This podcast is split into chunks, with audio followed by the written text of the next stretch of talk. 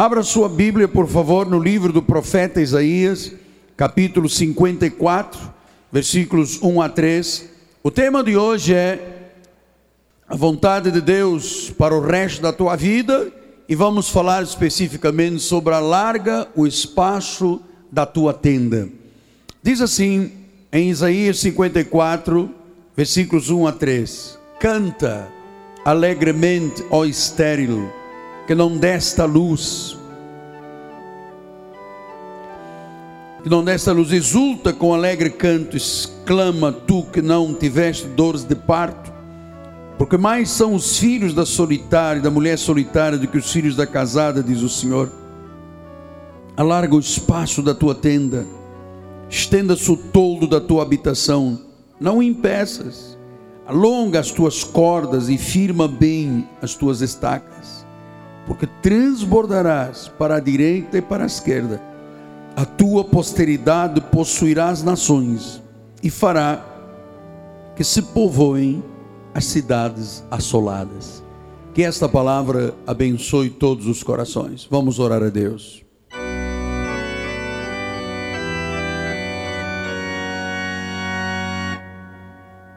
Senhor Jesus, meu coração é um coração de gratidão. Foi assim que tu o fizeste. Tu geraste em mim um ser que tem a tua imagem e a tua semelhança. Colocaste em mim um coração circuncidado pela palavra. Colocaste no meu cérebro a mente de Cristo. É assim a nossa identidade, é a identidade de toda a tua igreja. E nesta hora, Pai, em que uso o altar para pastorear. Usa-me então, Senhor. Usa a unção que tu está na minha vida, usa as cordas vocais, usa a mente, a minha vida, para expressar a tua vontade e manifestar a glória da tua palavra. Eu oro com fé e eu estou absolutamente convencido que aquele que começou a boa obra em nós há de terminá-la até o dia de Cristo Jesus. E todo o povo de Deus diga amém, amém e amém. Meus amados filhinhos da fé, santos preciosos, Igreja de Jesus, família de Deus, selo do meu apostolado. Chegamos aos 32 anos de ministério. É difícil para um homem que é dominado por sentimentos espirituais expressar humanamente o que vai em meu coração. O quanto eu amo a Jesus Cristo. O quanto eu amo esta igreja. O povo deste ministério. O quanto eu amo vocês, que são o selo do meu apostolado. Esses 32 anos são já uma história verdadeira, porque Deus colocou neste ministério homens e mulheres que reproduzem como selo este santo apostolado. É um longo trajeto. Vocês viram um pouco no vídeo que nós passamos, quando na ilha do governador, há 32 anos, começamos o primeiro passo desta história, com meia dúzia de pessoas, e depois de ter uma igreja já constituída com mais de 500 membros, deixei tudo para começar na Piedade, no antigo cinema Piedade, com seis pessoas. E a igreja, seis meses depois, já tinha suas 1.200 poltronas lotadas. Nosso ministério é o ministério que é a história de vidas transformadas. Cada um de vocês, parte deste ministério, é uma história de uma vida transformada. Então, no livro de Provérbios, capítulo 29, versículo 18, diz assim a palavra do sábio: Não havendo profecia, não havendo visão, o povo se corrompe. Então, quando uma igreja, quando um ministério não tem profecia, não tem visão, o povo cai. Mas quando a profecia, quando a visão, o povo floresce, o povo cresce, o povo se torna forte, o povo se torna poderoso. E esta igreja é uma prova desta verdade. Somos uma igreja profética, somos uma igreja com visão. Então ouça, por favor, porque é bom você conhecer a história e as raízes desta igreja. Há 32 anos, 12 pessoas se juntaram a mim numa escola pública da Ilha do Governador. Eu comecei a pregar desde aquela época sobre uma visão que Deus me inspirara para o ministério, porque a profecia da minha ordenação pela voz do bispo Roberto Macalister dizia que a igreja Nova Vida que eu participava não estava preparada para a dimensão do que iria Deus falar um novo ministério, porque nunca se falara até então no Brasil sobre o apostolado. Era uma profecia. Então, eu comecei a pregar com esta inspiração de que alguma coisa grandiosa iria acontecer na minha vida.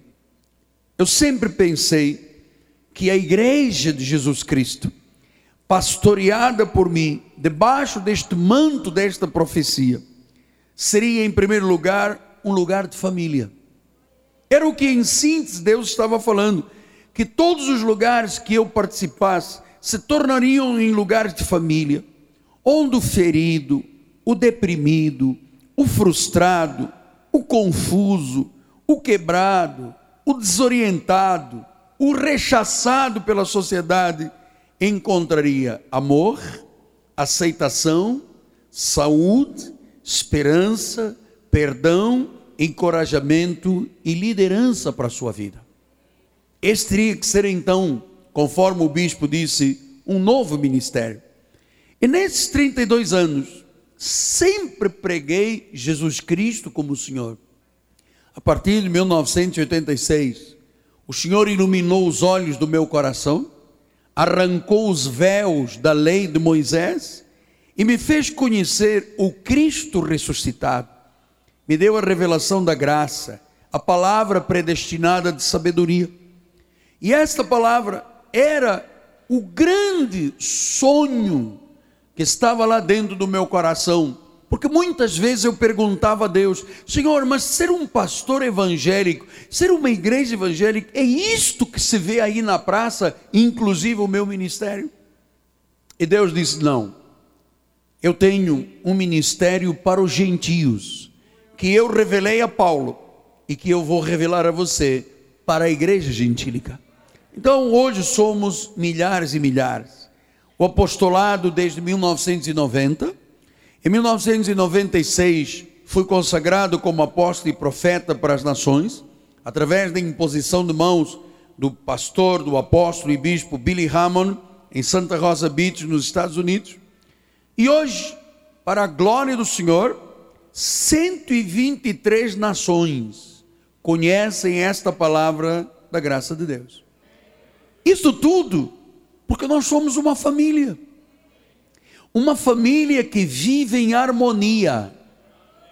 Note uma coisa, aqui neste ministério, só aqui na nossa catedral, entre os milhares e milhares de membros, você não ouve, sim, não vê, não ouve, não há sintomas de rebeldia, não há desarmonia. Você sabe por quê? Porque a graça de Deus desenvolve maturidade espiritual através dos estudos persistentes, milhares e milhares e milhares de versículos bíblicos são ministrados aqui anualmente, e através de milhares de horas de oração e comunhão com Deus, eu pude chegar a este dia. Meu sonho é equipar cada crente com conhecimento, para que todos tenham uma vida com significado, com talentos, e os dons de Deus manifestados. Portanto, posso lhe dizer que nestes 32 anos, coisas extraordinárias já têm acontecido. Abrimos dezenas de igrejas no Brasil, há igrejas hoje em muitos países do mundo, construímos esta catedral, construímos uma cidade, temos uma capela que reproduz esta catedral. equipamos tudo ah, com a última tecnologia, rádio, televisão, antena de satélite, construímos um mundo. E claro que nós entendemos que o governo estabelecido nesta igreja teria que passar ao resto do Brasil. Então dividimos o Brasil em regiões, estabelecemos líderes estaduais, temos um trabalho tremendo no nosso ministério, com mais de 162 departamentos, desde a criança ao idoso, do nascimento à morte. Amado, é um ministério grandioso. Literatura, rádio, televisão. O altar da igreja passa a ser um altar de ajuda. Aqui ajudamos espiritualmente, ajudamos emocionalmente, fisicamente, socialmente, inspiramos pessoas a viverem. Portanto, hoje eu estou diante de vocês com confiança e assegurando a cada homem, a cada mulher, a cada família desta igreja que todos os nossos sonhos se tornaram realidade. Você sabe por quê? Porque todos os nossos sonhos foram inspirados por Deus. Todos. Amados, a família Cristo vive tem uma visão. E essa visão tem que ser cumprida integralmente. Esta visão é para a minha vida, é para a sua vida, é para a sua empresa, é para o seu escritório, para o seu consultório, para a sua escola, para o seu salão, é para o seu lugar de trabalho, porque Deus é tão fiel, Deus é tão verdadeiro, que eu posso lhe dizer, nós ainda não vimos nada do que Deus vai fazer. Ainda não vimos nada. Porque talvez agora surja na mente e no coração de muitos e digam, apóstolo, e daqui para frente? Porque nós não vamos ficar a partir do final de março continuando celebrando 32 anos. Vai ser coisa do passado. E você sabe uma coisa? Eu tenho perguntado a Deus, e agora? O que, que o Senhor quer fazer agora? Qual é a visão para a próxima década e para os próximos 32 anos? o que, que Deus quer que nós façamos. Então, a Cristo Vive é uma igreja maravilhosa. Deus trouxe você aqui, Deus te amadureceu aqui, e agora, o que, que vamos fazer juntos? É a proposta que eu tenho para fazer a você. Porque eu faço o que eu sempre fiz durante esses 32 anos. Eu pastoreio, eu apacento as ovelhas, que são dele, eu mostro o caminho da eternidade, eu faço a guarda da integridade da palavra, mostro o caminho da eternidade, guardando a integridade da palavra, levo pessoas à comunhão com Deus, gero maturidade espiritual, treino para o ministério e ajuda a viver uma vida de louvor. Mas e agora, apóstolo? O que, é que nós vamos fazer mais? Você sabe uma coisa? Deus é um Deus inovador. Deus é um Deus inovador. Ele é o Criador. Ele sempre faz algo novo. Vai fazer na tua vida. Vai fazer na tua empresa. Vai fazer na tua casa. Vai fazer na tua família. Então, o Senhor começou-me a mostrar em Isaías 43, 19, mais uma vez esta palavra. O Senhor disse: Eis que faço coisa nova. Está saindo a luz. Já foi gestado, a barriga já cresceu, está saindo. Porventura você não percebe? Portanto, eu quero que esta manhã todos vós, todos nós, percebamos que Deus está fazendo o nosso ministério colocar um caminho no deserto deste país. E onde há ermo, onde há sequidão, Deus disse: Eu vou levar rios. Portanto, temos que pensar nos próximos anos. Você tem que pensar nos próximos anos da tua vida. Pastor, mas o médico disse que eu tenho um diagnóstico e que, meu amado, o médico disse, nós respeitamos a medicina, temos muitos médicos aqui na igreja. Mas o médico dos médicos lhe diz que você não morrerá, você viverá. Não importa a gravidade da doença, porque você é parte do que Deus quer fazer com este ministério. Então, na minha vida, na tua vida, no meu ministério, na tua vida empresarial, profissional, Deus manda dizer à igreja. Isaías 54, vamos lá. Canta alegremente, ó estéril que não deste a luz. Pastor, quem é esta estéril? É a igreja que não faz obras sacrificiais. Nós somos estéreis, nós não fazemos jejuns, vigília, sacrifício, lambuchão, vai para o mundo. Não. Ele diz: insulta com alegre canto, exclama. Tu não tiveste dores de parto, porque mais são os filhos da mulher solitária, que são os gentios, do que os da casada que são os judeus, muito mais. Então o mundo tem hoje 6 bilhões e meio de pessoas, 1 bilhão e meio ouviu falar de Jesus. Diz que são mais. Então, como é que Deus disse que iria acontecer na minha vida, na tua vida, na tua empresa, nos teus negócios? Ele diz no versículo número 2: alarga o espaço da tua tenda, estenda-se o toldo da tua habitação. E ele diz: não impeças, não duvides, não fiques pensando que a tua vida é para ser o que chegou até aqui, mais nada. Não. Ele diz assim: alonga as cordas, firma bem as tuas estacas, o teu conhecimento bem firmado. Por quê?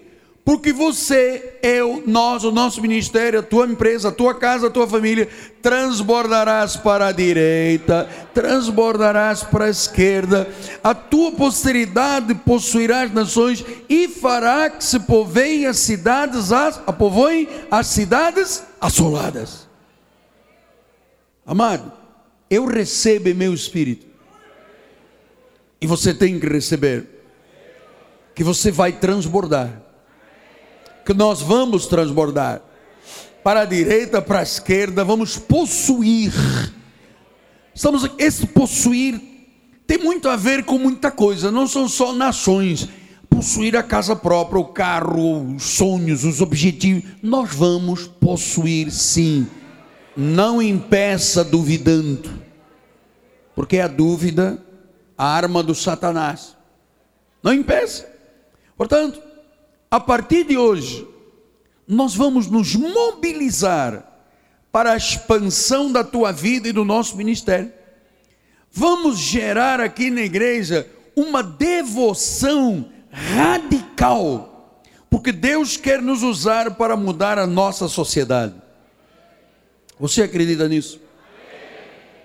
Você sabe, nos dias de Jesus não havia televisão, não havia rádio, não havia internet, não havia Facebook, não havia Twitter, não havia satélite. E doze homens, entre eles alguns iletrados, mudaram o mundo. Mas um homem especial, do Sinédrio, um homem da vida jurídica, de uma cidade chamada Tarso, Saulo, que Deus o predestinou e o levantou esse homem, com olhos iluminados, fez acontecer o que hoje é a nossa igreja. A revelação de Paulo. Portanto, talvez alguém diga, mas apóstolo, isso que o senhor disse é grande demais. Isso é impossível. Como é que vamos alargar? Como é que vamos transbordar? Como é que eu vou alargar a minha empresa? Como é que eu vou alargar os meus negócios, meu consultório, meu escritório? Isto não será apenas um sonho do Senhor? Isto é impossível, apóstolo. Meu amado, são 32 anos de experiência. E eu sempre ouvi pessoas dizendo, todas as vezes que alguém toma uma iniciativa de alargar o toldo, de alargar a tenda, de esticar as cordas, eu sempre ouvi pessoas dizerem: é impossível. Sempre. Mas a verdade é que são impossíveis dos homens. Talvez os teus olhos vejam impossibilidades, mas os olhos de Deus estão vendo realizações. Então, em primeiro lugar, eu sonho com a expansão no Rio, no Brasil e no mundo desta palavra da graça de Deus. E nós temos que nos mobilizar em cima de Mateus 6,33. Diz assim a palavra de Jesus: Buscai, pois, em primeiro lugar o seu reino, a sua justiça, todas as coisas vos serão, vos serão, vos serão acrescentadas. Então, o que, é que tem que estar em primeiro lugar na tua vida? antes da tua carreira, antes dos teus sonhos, antes dos teus projetos, antes de tudo, tem que estar o reino, tem que estar Jesus. Ouça, antes de qualquer iniciativa sua, primeiro Jesus. E Ele te garante, se você o fizer, tudo será acrescentado.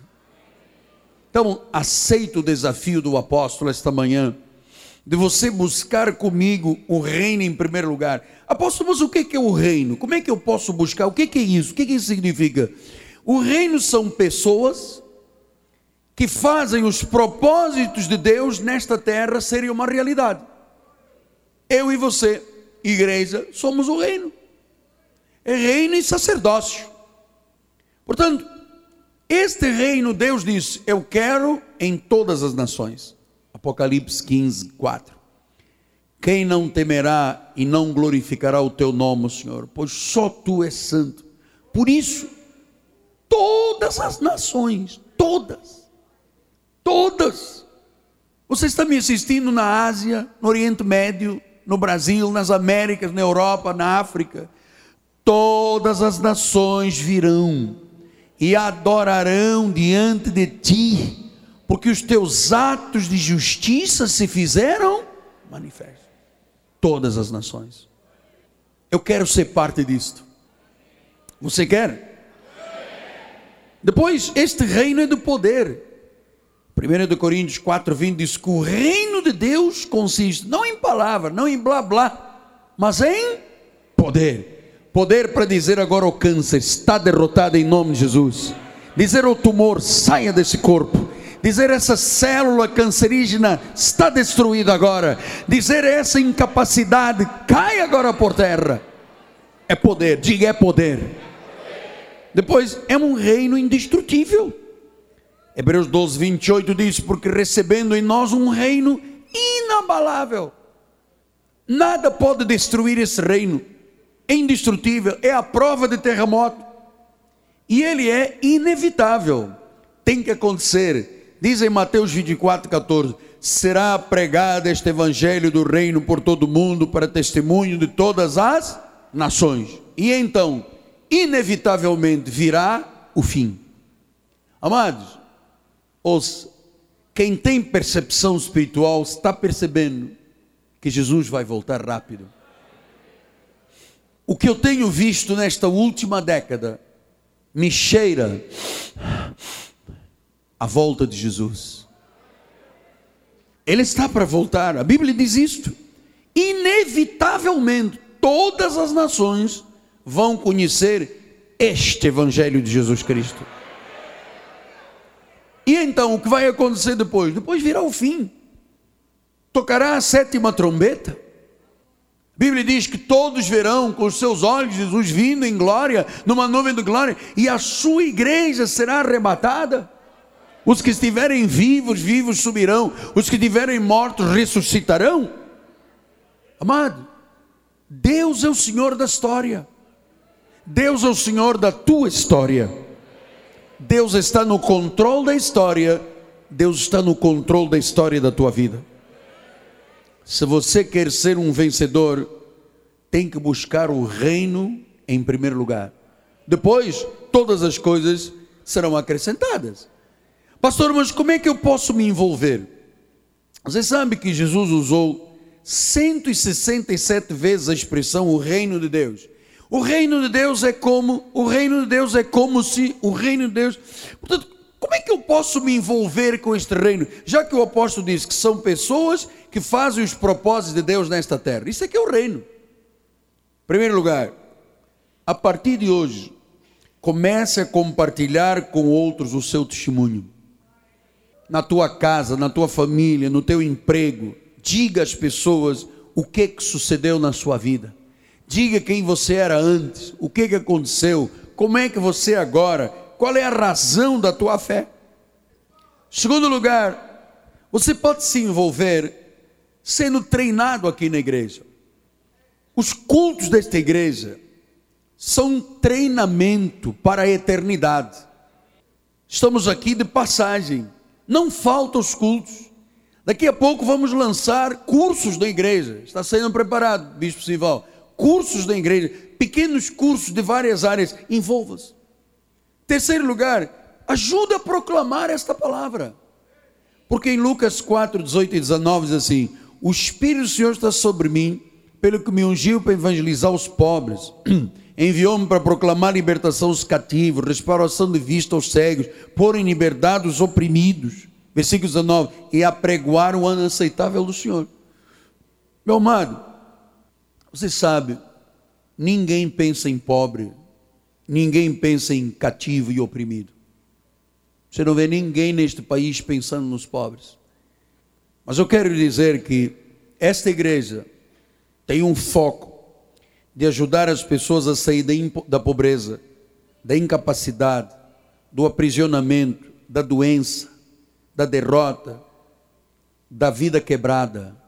E você sabe, são aqueles que normalmente são ignorados nós não vamos ignorar essa camada da sociedade. Nós vamos ter uma convenção de igrejas. Você pode participar. Porque nós vamos passar aos nossos pastores, nossos bispos, nossos líderes, como Deus quer que todos nós nos envolvamos com esta visão. O Brasil precisa de uma igreja legítima, bíblica, que não tenha compromisso com nada desta terra, a não ser com Jesus Cristo. E disse o salmista no Salmo 72, 12 a 14: Ele acorda ao necessitado que clama, ele acorda ao aflito, ao desvalido, ele tem piedade do fraco e do necessitado, salva a alma dos indigentes redima a alma da opressão e da violência. Precioso lhe é o sangue deles. Bendito para sempre o seu glorioso nome, e da sua glória se encha toda a terra. Amém, amém. Então, meu amado, Deus acorda o necessitado, como? Através da igreja. O desvalido, como? Através da igreja. O perdido, como? Através da igreja. Então, essas são as pessoas, esta, esta bispo, volta ao versículo 12, por favor. Ah, ele acolhe necessidade, o aflito, o desvalido. Amado, essas são as pessoas que não têm influência de nada nesta terra, que precisam de mim, precisam de você. Milhões de pessoas desvalidas, meu amado, aflitas, exaustas, andando de macumba em macumba, de óleo em óleo, de praia em praia, de flor em flor o Brasil está cansado disso aqui. O mundo tem problemas muito grandes. O Brasil tem problemas muito grandes. O primeiro deles é o vazio espiritual que existe no nosso país. Não sabe, o Brasil não conhece Jesus.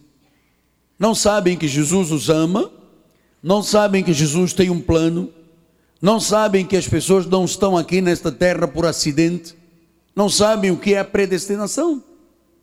Há um vazio espiritual muito grande. As igrejas foram transformadas num lugar de mercantilismo. É como ir à bruxa. Vou lá ver se resolve. Se não resolve, vou beber um óleo. Se não beber um óleo, vou fazer uma, uma fogueira santa. Vou passar um pente, um sabonete de arruda. Irmão, isso aqui não é igreja. Esse não é o Jesus da Bíblia Sagrada. Por isso, o nosso país tem um vazio espiritual muito grande. Esse é o primeiro problema que nós temos que enfrentar. O segundo problema, e faço isto com muito respeito, é o egoísmo dos líderes, tanto políticos quanto religiosos. Meu amado, O líder que usa o povo para o seu próprio está equivocado, é egoísta. A maioria dos líderes, tanto políticos quanto religiosos, pensam que são reis. Não pensam que é melhor para o povo, pensam que é melhor para si mesmos. Isso chama líderes egoístas. Você veja, o mundo está cheio de ditadores egoístas. Estão caindo um atrás do outro. Gente que tem país paupérrimo, gente comendo barro, vem para o Brasil, aluga cinco andares do melhor hotel da Zona Sul e gasta milhões e milhões. Líderes egoístas, o povo está morrendo, o líder está aqui na farra do carnaval. Isso se passa no mundo espiritual também. A maioria dos líderes que sobem aos altares são egoístas, não pensam no povo, pensam em si. Terceiro problema que nós temos que enfrentar, e vamos enfrentar isso com foco, é a pobreza do Brasil, amado. Dois terços do Brasil é pobre. 46 milhões vivem com salário mínimo. Você sabe quando um pobre é ensinado e começa a dizimar, ele sai da pobreza. Por isso é que Jesus disse: prega o evangelho aos pobres, ao cativo, ao oprimido, ao cego. Quarto problema que nós temos que enfrentar e vamos levar isto a sério: as doenças no Brasil.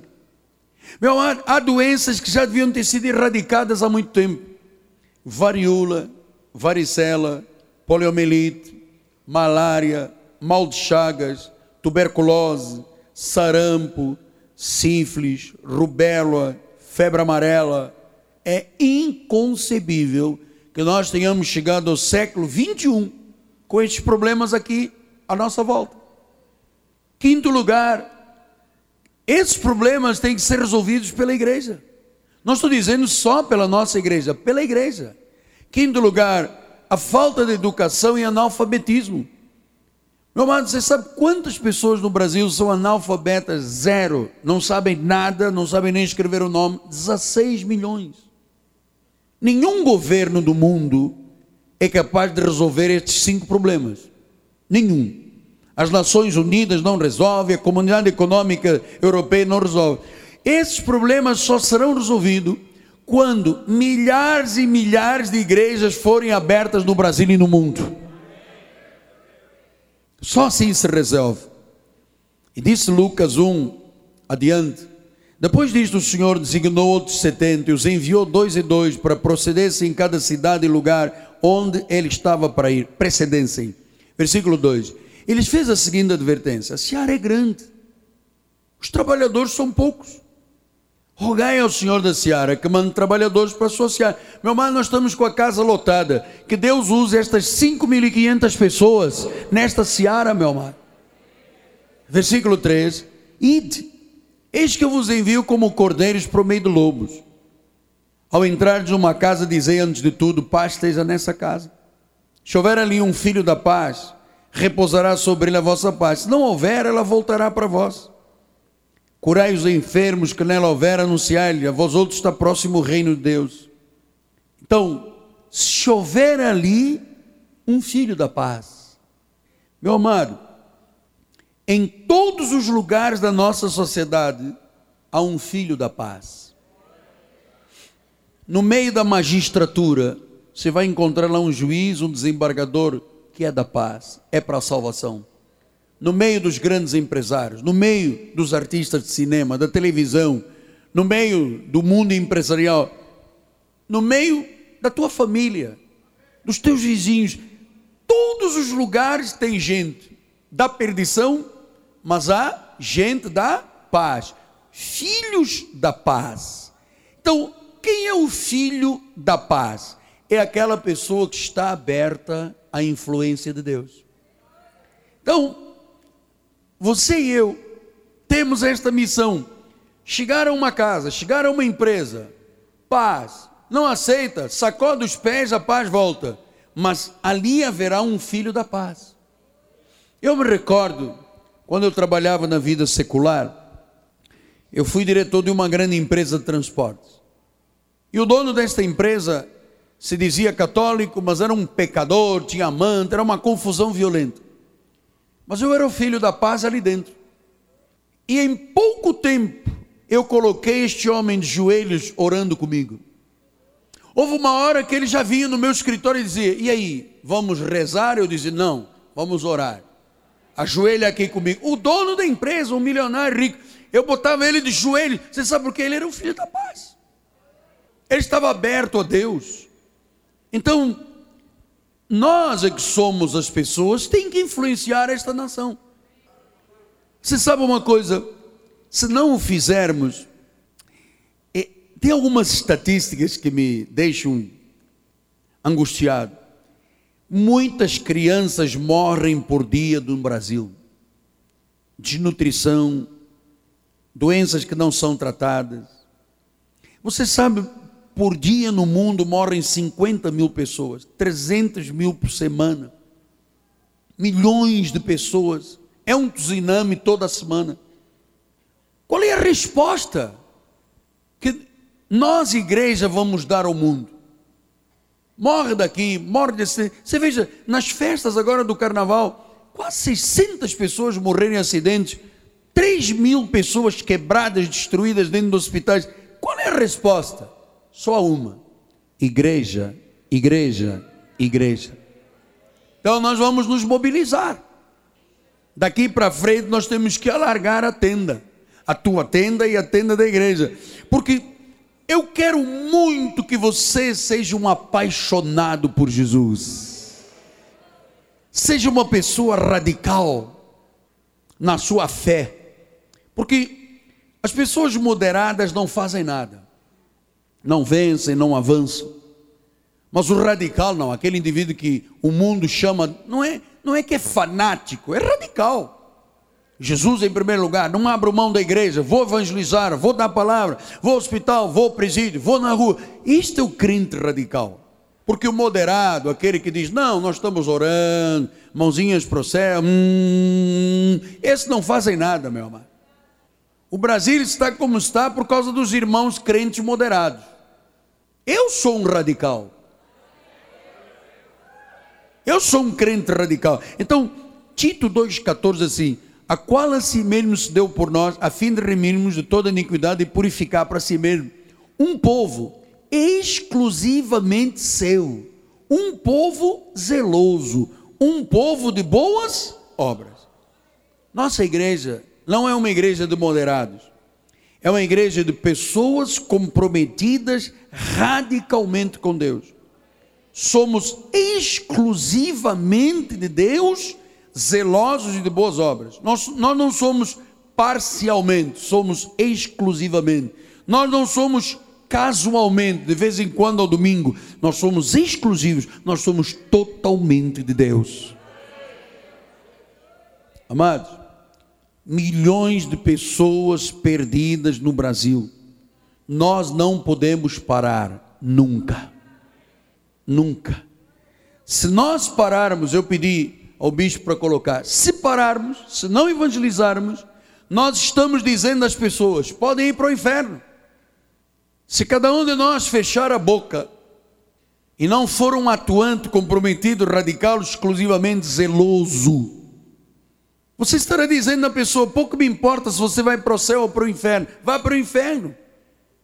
Milhões de pessoas morrem todos os anos no Brasil sem conhecer Jesus. Milhões de pessoas morrem todos os anos no mundo, nunca ouviram falar de Jesus. Então, e agora, apóstolo? Agora temos uma década importante, temos os próximos dez anos. Vamos focar a nossa vida com propósito, com sentido. Jesus disse isso em Lucas 9, 23 a 26, disse, se alguém quer vir após mim, a si mesmo se negue, dia a dia tome a sua cruz, siga-me, pois quem quiser salvar a sua vida, perdê-la-á, quem perder a sua vida por minha causa, esse salvará, que aproveita o homem, ganhar o mundo inteiro, se vier a perder, só causar dano a si mesmo, porque qualquer um porque qualquer que de mim e das minhas palavras se envergonhar, delas se envergonhará o filho do homem, quando vier na sua glória e do Pai e dos santos anjos. Versículo 62. Mas Jesus replicou: Ninguém que tenha posto a mão no arado, olha para trás, é apto para entrar no reino dos céus. Então, meu amado, o que, que adianta ganhar o mundo inteiro? Que, que adianta a pessoa ter 20, 30 milhões se perdeu a sua alma? Se o lugar dele é o lago do enxofre. Nós não sabemos quem é predestinado, mas ninguém tem uma placa na cabeça. Então nós temos que transformar cada um dos membros desta igreja, equipados pelo ensinamento da graça, num divulgador, num promotor da graça. Fale, inste. Você é um homem zeloso, você é uma mulher zeloso, zelosa, você é exclusivamente de Deus, você tem que ter boas obras. 2 Coríntios 6, 1 e 12 diz assim: E nós, na qualidade de cooperadores com Ele, diga eu sou um cooperador com Ele. Também exortamos a que não recebais em vão a graça de Deus. Não tendes limites em vós, mas estáis limitados pelos próprios afetos. Quer dizer, nós é que nos limitamos, Deus diz que não há limites. Então, eu quero muito que você agarre esta visão, que quando eu falo rádio, televisão, internet, satélite, meu amado, esta é a nossa obrigação. Ou nós estaremos dizendo ao Brasil, vai para o inferno. Eu queria abrir um parênteses nestes minutos finais, lhe dizendo o seguinte: eu quero ser honesto com você.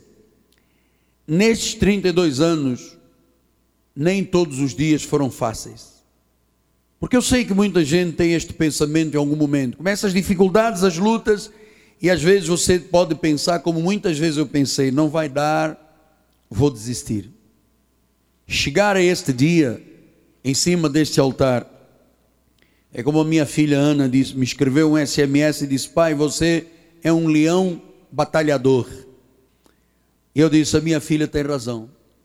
Eu sou um leão batalhador. Muitas vezes, durante estes 32 anos, eu pensei que não ia dar. Eu pensei que eu teria que desistir. Mas Deus sempre disse: Miguel, tu sabes em quem tens crido? Eu sou poderoso. Por isso, em Mateus 19, 26, diz assim: Jesus, fitando o olhar, disse: Isto é impossível aos homens, aos homens, mas para Deus, para Deus, tudo é possível.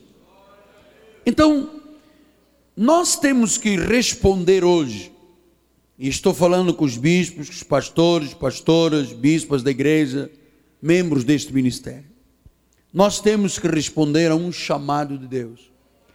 Porque há uma palavra do profeta Isaías que mudou muito a minha vida e mudou a vida de muitos pastores do mundo. Ah, Isaías 49, 1 a 7 diz assim: Ouvi-me, terras do mar, vós, povo de longe, povos de longe, escutai. Sabe, esta palavra foi escrita na Palestina, nós estamos longe, esta palavra é para nós. O Senhor me chamou desde o meu nascimento. Diga assim, a mim também. Desde o ventre da minha mãe fez menção do meu nome, diga do meu nome também. Fez a minha boca como uma espada aguda, sombra da sua mão me escondeu, fez-me como uma flecha polida e me guardou na sua aljava. E me disse: Miguel Ângelo, tu és o meu servo. Narciso, tu és o meu servo, disse o Senhor para ti és Israel, és igreja, por quem hei de ser glorificado. Eu mesmo disse: debalde tenho trabalhado, inútil, vamente gastei as minhas forças, todavia o meu direito está perante o Senhor, a minha recompensa perante o meu Deus. Mas agora diz o Senhor, que me formou desde o ventre para ser seu servo, para que torne a trazer Jacó e para reunir Israel a ele, porque eu sou glorificado perante o Senhor e o meu Deus é a minha força. Sim, diz ele, porque Isaías estava aqui num momento de depressão, se queixando a Deus: pouco é seres meu servo, tu achas? Para restaurar as tribos de Jacó e tornares a trazer os remanescentes de Israel? Também te dei como luz para os gentios, para seres a minha salvação até a extremidade da terra. Meu amado, esta palavra é para mim e para você. Deus nos fez luz para os gentios. Você é luz para o seu marido que ainda não está aqui, a sua esposa que não está aqui, seus filhos, seus colegas de trabalho, seus colegas de provisão.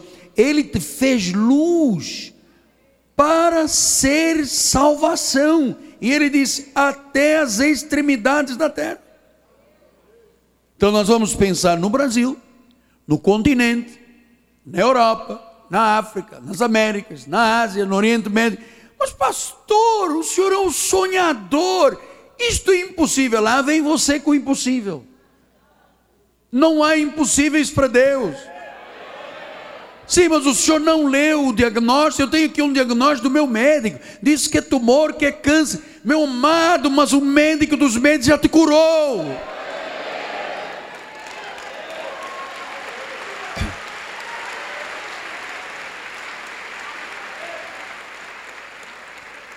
A, diga, até as extremidades da terra. Meu amado, para isso nós temos que alargar a tenda, alargar a visão. Então, Cristo vive, família de Deus. Não tenho dúvidas que nestes 32 anos, Deus esteve sempre em tudo conosco. Até nos piores momentos que passamos de adversidade. O Senhor tem nos abençoado muito. E agora, o que, que Deus quer? Deus está procurando aqui esta manhã pessoas para serem usadas por Ele. Não é pessoas que venham apenas à igreja, é pessoas que querem ser usadas por Ele. Por isso, em 2 de Crônicas 16, 9 diz: Por quanto ao Senhor os seus olhos passam por toda a terra, e Deus está passando aqui sobre este ministério, os olhos dele, para mostrar-se forte com aqueles cujo coração é totalmente dele. E se o coração não for totalmente dele, é uma loucura de vida. Há guerras por todo lado com aqueles cujo coração não é totalmente deles.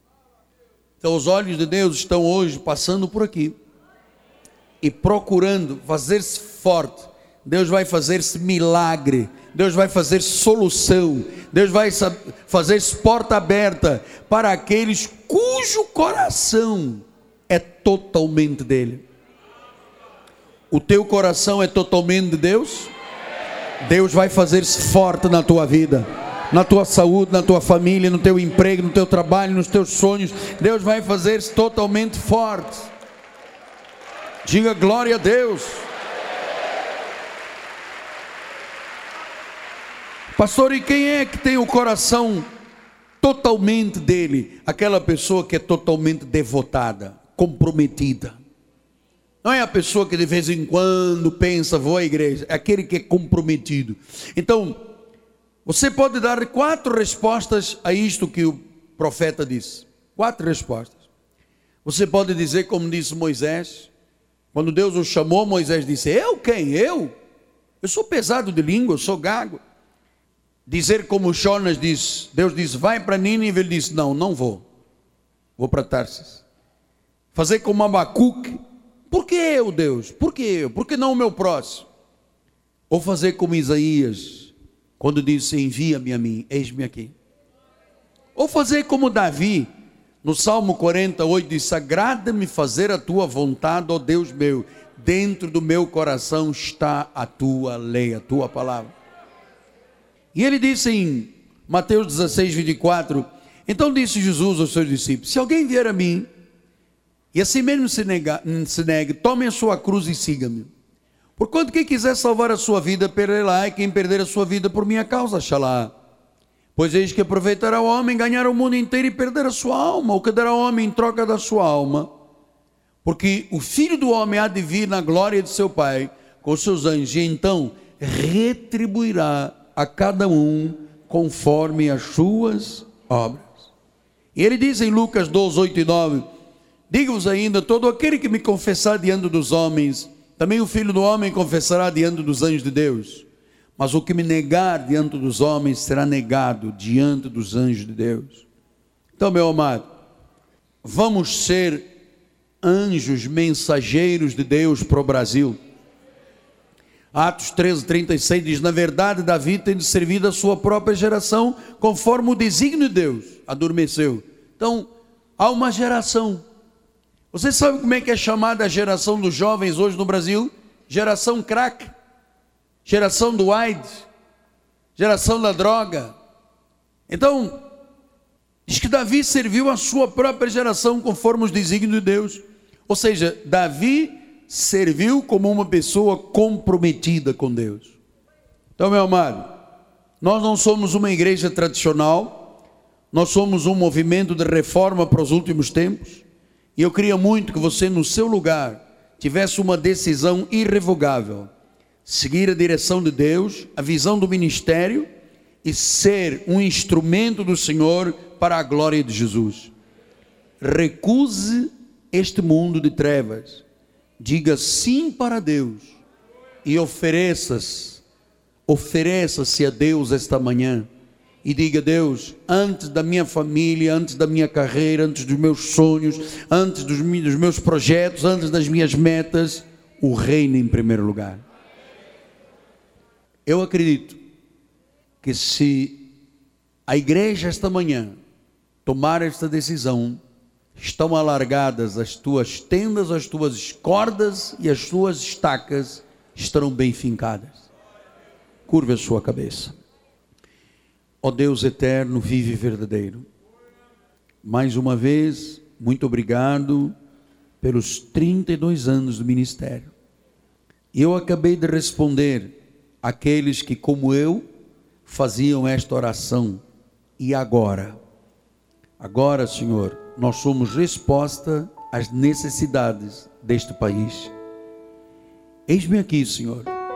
Agrada-me fazer a tua vontade. Eu te respondo como Isaías respondeu. Eis-me aqui.